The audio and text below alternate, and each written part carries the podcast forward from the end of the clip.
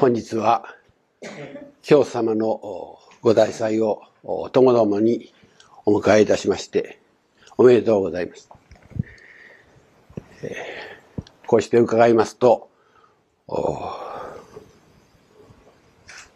後ろのお供えしてございます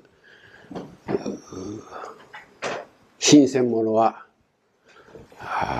北は北海道から本当に南は九州から。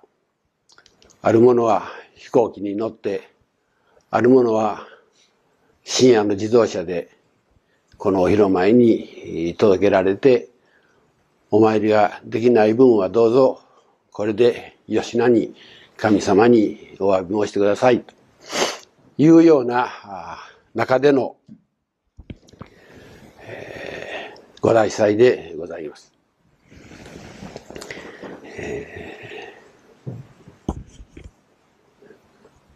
私がある講演を頼まれましたときに、もうこれは、このお広前が立つ頃に、一度皆さんにお話をしましたが、それまではこの神様へのお供え物をお財布を持って中央市場に行って、そしてこれとこれとこれとこれと、まあ、いわば買い整えておったものを神様にお供えする。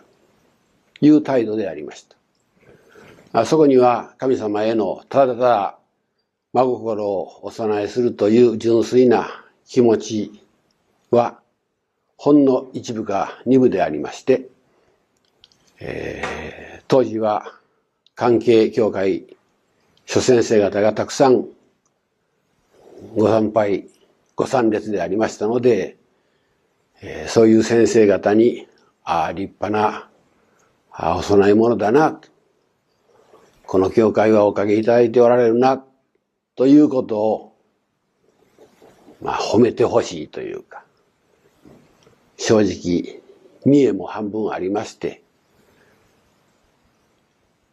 本当にお金で買い整えておったというのが現状でありました。けれども私はその時に、これはいかんな。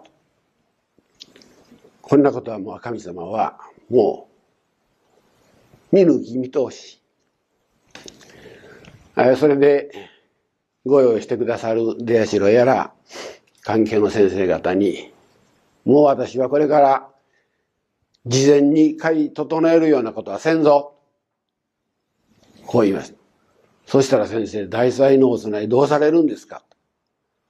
こんな町の真ん真ん中で、これだけのものが買い揃えるから整うわけであって、どうされるんですか？いや、なければないで、と。教様もご自身一人で、金剛大臣、ご縁日に一人でお参りをされて、一人でご記念なさった。これが、初めのお祭り。その精神である。もう、なんだったら、ご信者さんのお参りもなくてええと。あんた方もご用せんでええで。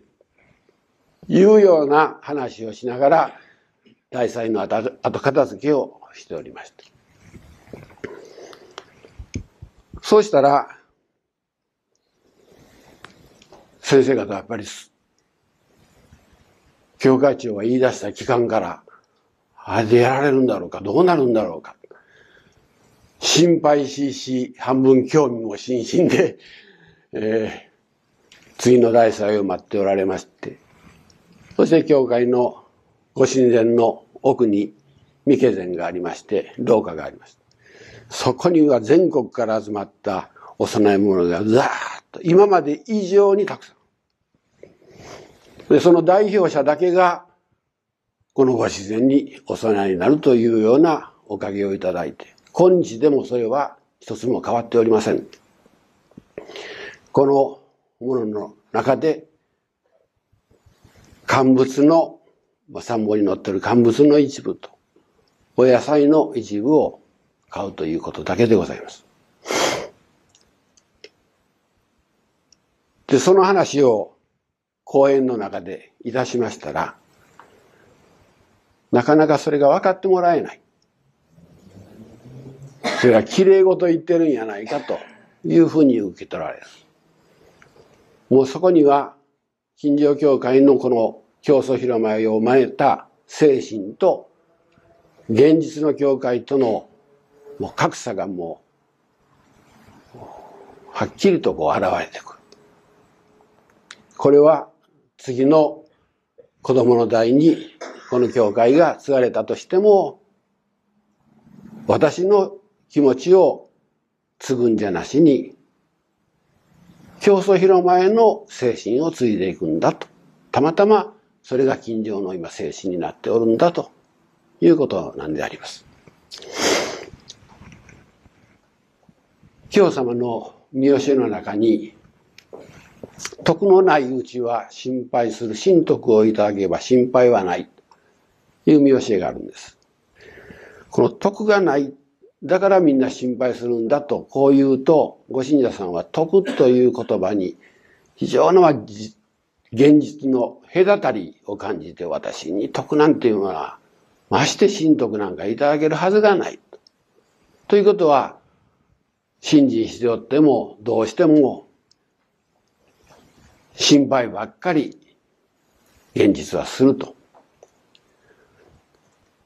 それで私、その徳というところ、あるいは神徳というところを、おかげというふうに読み替えてごらんと言うと、こうなります。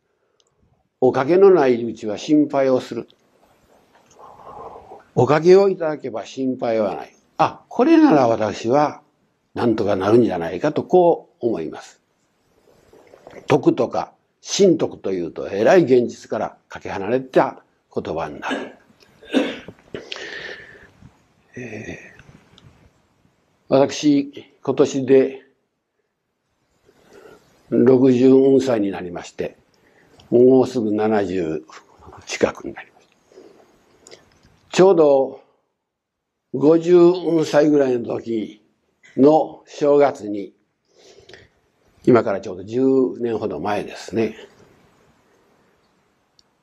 神様からお気づきをいただきまして、これからまあ晩年にだんだん入っていくあなたの信心の中心をだんだんまとめていきなさい。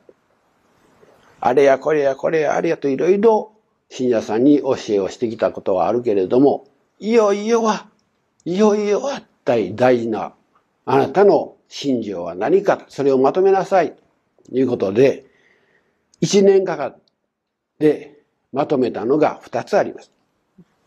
もう皆さん、常々聞いておられますから、よくご存知だと思いますが、一つは、生活の全面にわたって、大見影を被る信心をしましょう。当たり前といえばこれほど当たり前なことはない。生活の全面にわたって大見上げをいただく信心をしましょう。これが一つ。二つ目は、親先祖を大切にして、親先祖を共に助かり、共に日々生活をしていく。これが二番目。あらゆる教え、あらゆるものをまとめたら、この二つになったということなんです。それをずっとこの10年間ぐらい勤め続けていきまして、ことあるたびにそういう話をしていって、皆さんは、ああ、そうか、そう言えば、よく先生その話をされるな、と、こう聞いておられると思います。以前、奇跡の人というヘレン・ケラーのお芝居だとか、映画があって、まあ、ご覧になった本も出ておりますが、三重苦の少女の話です。目が見えない。物が言えない。口が不自由。それから、耳が聞こえない。三重苦。そのヘレン・ケラーがものすごいバトルの中でそれぞれをクリアしていって普通の人の生活、あるいはそれ以上の生活ができるようになったという、そういうまあ物語実はですね、これは。それで、そういうことを一つでも大変なものを三つの三重苦を乗り越えていったから奇跡の人だという名前がついておるんですけれども、生活の中の三重苦って一体何だろうかなと、こういうふうに考えたら皆さんどう思いますか？これも常日頃言っております。生活の全面におかげをいただくという、その全面というのは、人間と健康と経済のこの三つです。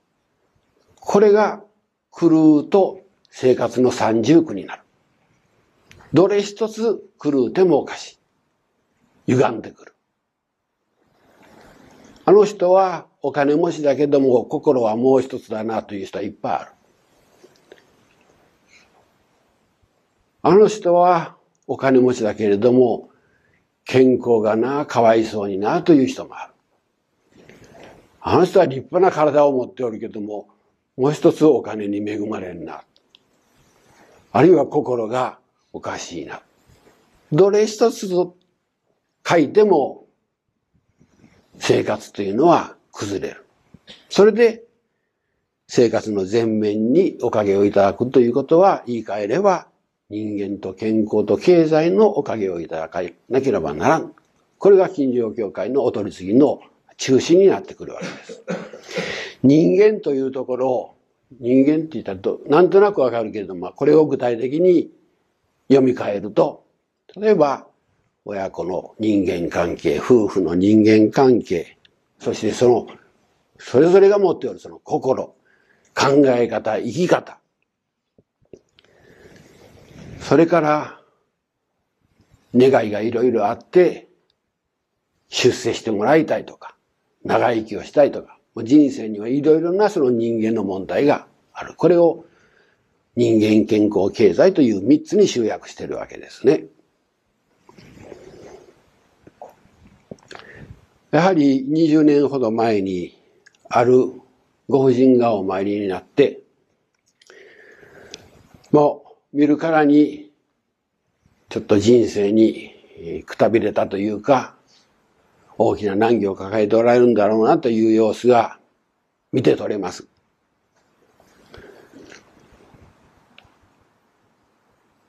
人生、生活の三重苦をお参りとともにいろいろとこう打ち明けられました。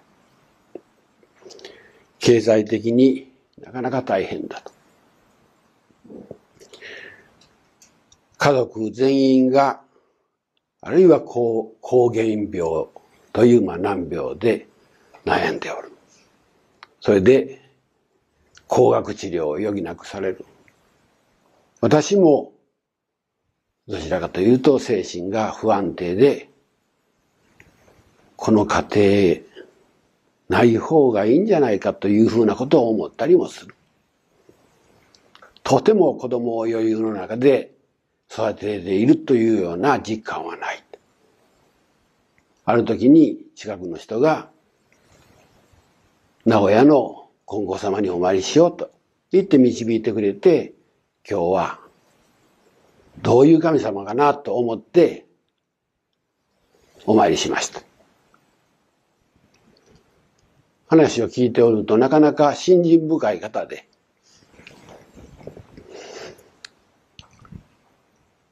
つい近くに、この教会の近くに、郊外にも住んでるにもかかわらず、ここの近くが通ったことがある。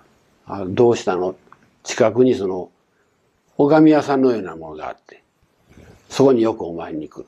あ、そうなの。別の信者さんの中には、信心深い方があって、1ヶ月に、ある日は厚田さんでお札をいただく。豊川ゆなりに行って、商売繁盛のお願いをしてくる。岐阜のおちょぼさんへ行って、それでは足らんかったらもっと金儲けせんといかんからって言って、おちょぼさんに行く。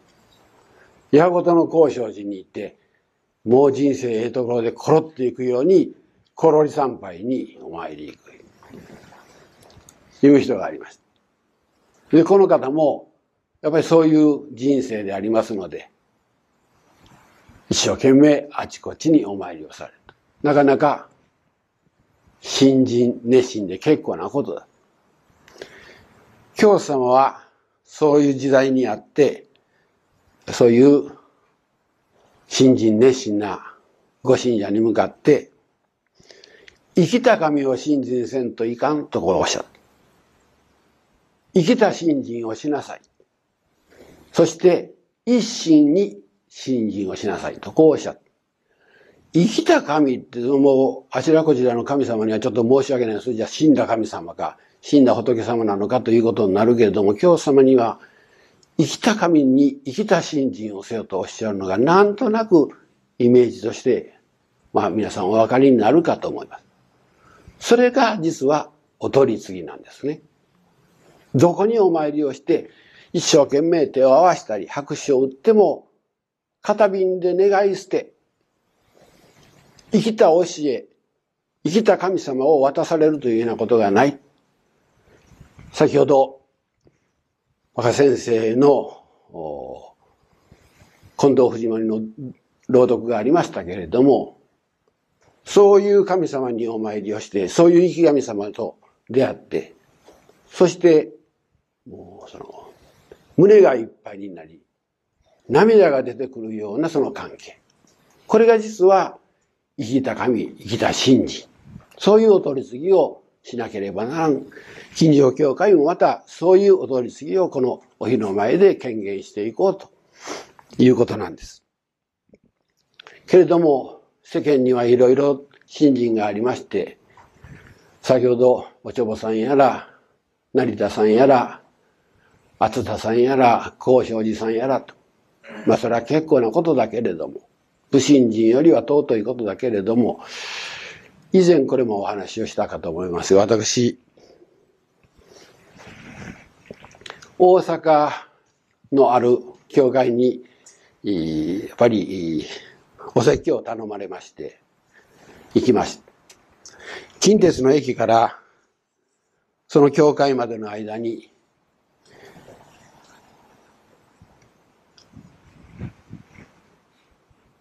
2キロほどの距離があって、ずっと、石切神社の、それが境内地なんです。そこを通って教会に。両脇にずっといろんな、その、神様、仏様がお祭りしてあるんです。それを総称して、石切神社とこう言うんですけれども。で、その神様、仏様には、それぞれの、あの、特色がありまして。うちは、こういうことによく聞きます。うちの仏さんはこういうのが狙い目ですって書いてある。各そのお寺やら神社にね。私、それ面白いなと思いながら、そうやってもう参拝の人はもう前歩けないぐらいずっ、と行き来してます。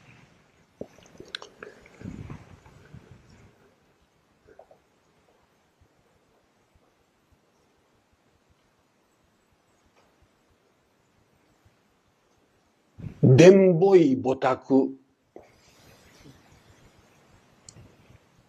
受けたまわります。伝母医母託取ってあげますって書いてある。なんだ、伝母医母医託取ってあげますって。ますっていうところは四角に書いてヒュッと書いてあ、伝母、ここで切らんでか。伝母、異母、タコ。連母、異母、タコを取る神様。で本当なんですよ、これ。でね、私、1ヶ月ほど前にもう、ずいぶん今年暑かったですね。そして日曜日、ちょっとお参りが途切れて、ちょっとこう、運動がてら自転車に乗ってね、この頃あの、駅の近くはもう私ずっと住んでおるのにもかかわらず、もう全く変わりましてね、バーッと摩天楼の高高層のビルがダーッと建っております。マンションであろうがも。で、その方を、ああ、これでもう20年、30年なのにこんなに変わったなと思いながら自転車をふらふらふらふら行ったら、赤い電気が、飲み屋じゃないですよ。赤い電気がついてまして、上りがどんなこと書いてあるかね。愚痴不満、文句悩み、聞きます大名人。これ、近くにおられる方知っておられると思うんですよ。そういう神様。そこの前にはですね、高級車がずらーっと並ぶ。その日曜日の、もう夕まぐれですよ。ほぼ真っ暗です。そして、入る人、出てくる人。愚痴不満、文句悩み、聞きます大名人。これはね、そのあの、登りがありましてね、だーっと登りが。で、火が灯ってる。そこをまあみんな、ちょっと隠れるように、こう、花が入ってる。出てくる人は晴れやがな顔して出てくるんです。私、自転車止めてしばらく見ておりましてね。この上り、近所教会に持っていこうかな。前立てとこうかなと。それはもうはっきりしてます。人生でですね、これがなかったらこんな平和な豊かなことはないじゃないですか。それを専門に取ってあげる、聞いてあげるという神様ですね。で、これを助けてあげる大名人と書いてなくて、聞いてあげます大名人。ただひたすら聞くんですよね。余分なことはしていらん。ただ聞いてほしい。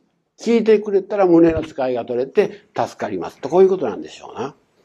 これはお取り次ぎの営みの中にも大事なことやな。下手な先生はね、ああ、もうそんなこと言わんだよね。私の言うことを聞いときなさいって教えを押し売りする先生が多い。私はもう、え、今日の原法に書いときましたかね?父母からそれをもう痛く注意されました。ちょっとお前は頭がええと思って、口が立つと思って。信者さんの悩みやら、行動を聞くんじゃなしに、ああ、成功せと言って、教えの押し売りをする。そんなものはお取り次ぎではないと、こういうふうに、まあ昔ですよ。もう何十年前に教えられたことを思い出しますが、もう明日から私この上り、もうできてですね、変えようかなと。教様がおっしゃったそのお取り次ぎは、生きた神の生きた信心をするんだということは、また言葉を変えて言えば、その、人々を助けてあげなさい。救済してあげなさいということなんだね。生活の三つの上のことで、助かったというリアリティ溢れたその喜びが出るようなお取り次ぎをしてあげなさい。それが生きた神ですよ、生きた信心ですよと、公共様はおっしゃったんだなと、こう思います。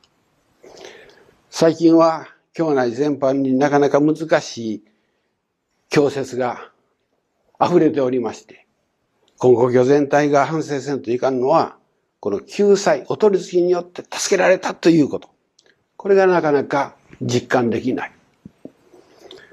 唯一と言いたいですけれども、そうじゃない救済溢れるお取り次ぎだよということをこのお披露前で表していきたい。この20年ほど前にお前に来られたご信者さん、家庭の中はもうほぼ崩壊寸前。みんな病気がち。当然生活費にもことかく。だから、金持ち喧嘩せんと言いますけれども、経済で問題があるから、家の中がとかくギスギス、こうしておる。私、百の教えよりも、あなた一人ではいかんからご主人一緒にお参りに行こんかと言いましたら、そこはご主人が素直に一週間もせんうちにお参りになって。ご主人の話を聞いたら、家内は僕のことを解消ないと言いましたかって聞くもんですから、うん、確かそういうに近いことは言い張って。二人をなんとかお取り次ぎで助かる方向に持っていくから、それはちょうど、描写の中にこういう描写ありますね。難儀な人、心配な人は、おかげの船に乗り込めばよい。沈むような、あの石やら金属でも、大船に乗せれば浮かぶ通りじゃ。金光大臣のおかげの大船に乗せてもらうがよい。もう理屈も何もない。金光大臣の救済の船に乗めば乗ればいい。だからあなたたち夫婦もこの船に乗りなさい。でその船は教様のところに貸してもらうわけにいかんから、この近所教会のこの船に乗りなさい。心配せんでもええと。もう20年も前の頃ですね。こういう話をしますと皆さんの中に、ああ、自分の入信当初はどうだったかな。おめち病気をいただいた時にはどういう家だったかな。そして今は5年、10年、15年、20年経ってどういうことかなというふうに後になって、ああ、もうおかげ、これもおかげだっていうことを皆さんおそらく味わいなさると思いますけれども、このご夫婦が先だってお祭りをした後、私は密かに私たち夫婦であなたたちの親代わりをしようと思っとったと。あなたが小さい時に2歳、3歳、記憶がはっきりしない時に両親とも別れて、そういうものがいろいろと後の経験のトラウマになって今日家が幸せでない。そうすると私たちがあなたたちの親になり変わっておしげがましいけれどもそう夫婦で話をしてあなたたちを教会にお前のためにお迎えしたんだと。あのままずっと言っておったら今どうだろうな。新聞の事件、事故がもう山ほどあるけれども、みんなあれはおかげの船に乗り込めないで人生で沈没したり溺れたりしていく。自己過ちを起こしていく。だけどあなたはあの20年前にこのおかげの大船に乗せてもらったからあんたが会社ないと入れたご主人だってどうやと。その会社の中ではもう、どこに行っても恥ずかしくないような稼ぎをするような出席を、出世をされた。その余裕の中であなたも働くことができる。子供たちも成人してみんな働く。働かない家庭が4人おるのと、4人とも元気で働くのとの違いはもう大変な違いやで、と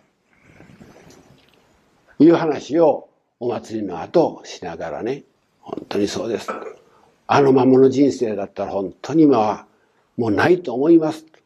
ないとあるのえらい違い。そして、このご夫婦がもう一つ違うことををされて、おかげになったんですけれども、冒頭にお話もしました。この私10年間に自身の共同をまとめたのは一つは生活の前面に人間健康経済に大見影を被るようなお取り次ぎをさせてもらう。そういう信心を皆さんにしてもらう。二番目に親先祖を大切にして親先祖と共に助かり親先祖と共に毎日毎日生活をする。いつもここに親先祖がいるような感覚で生活する。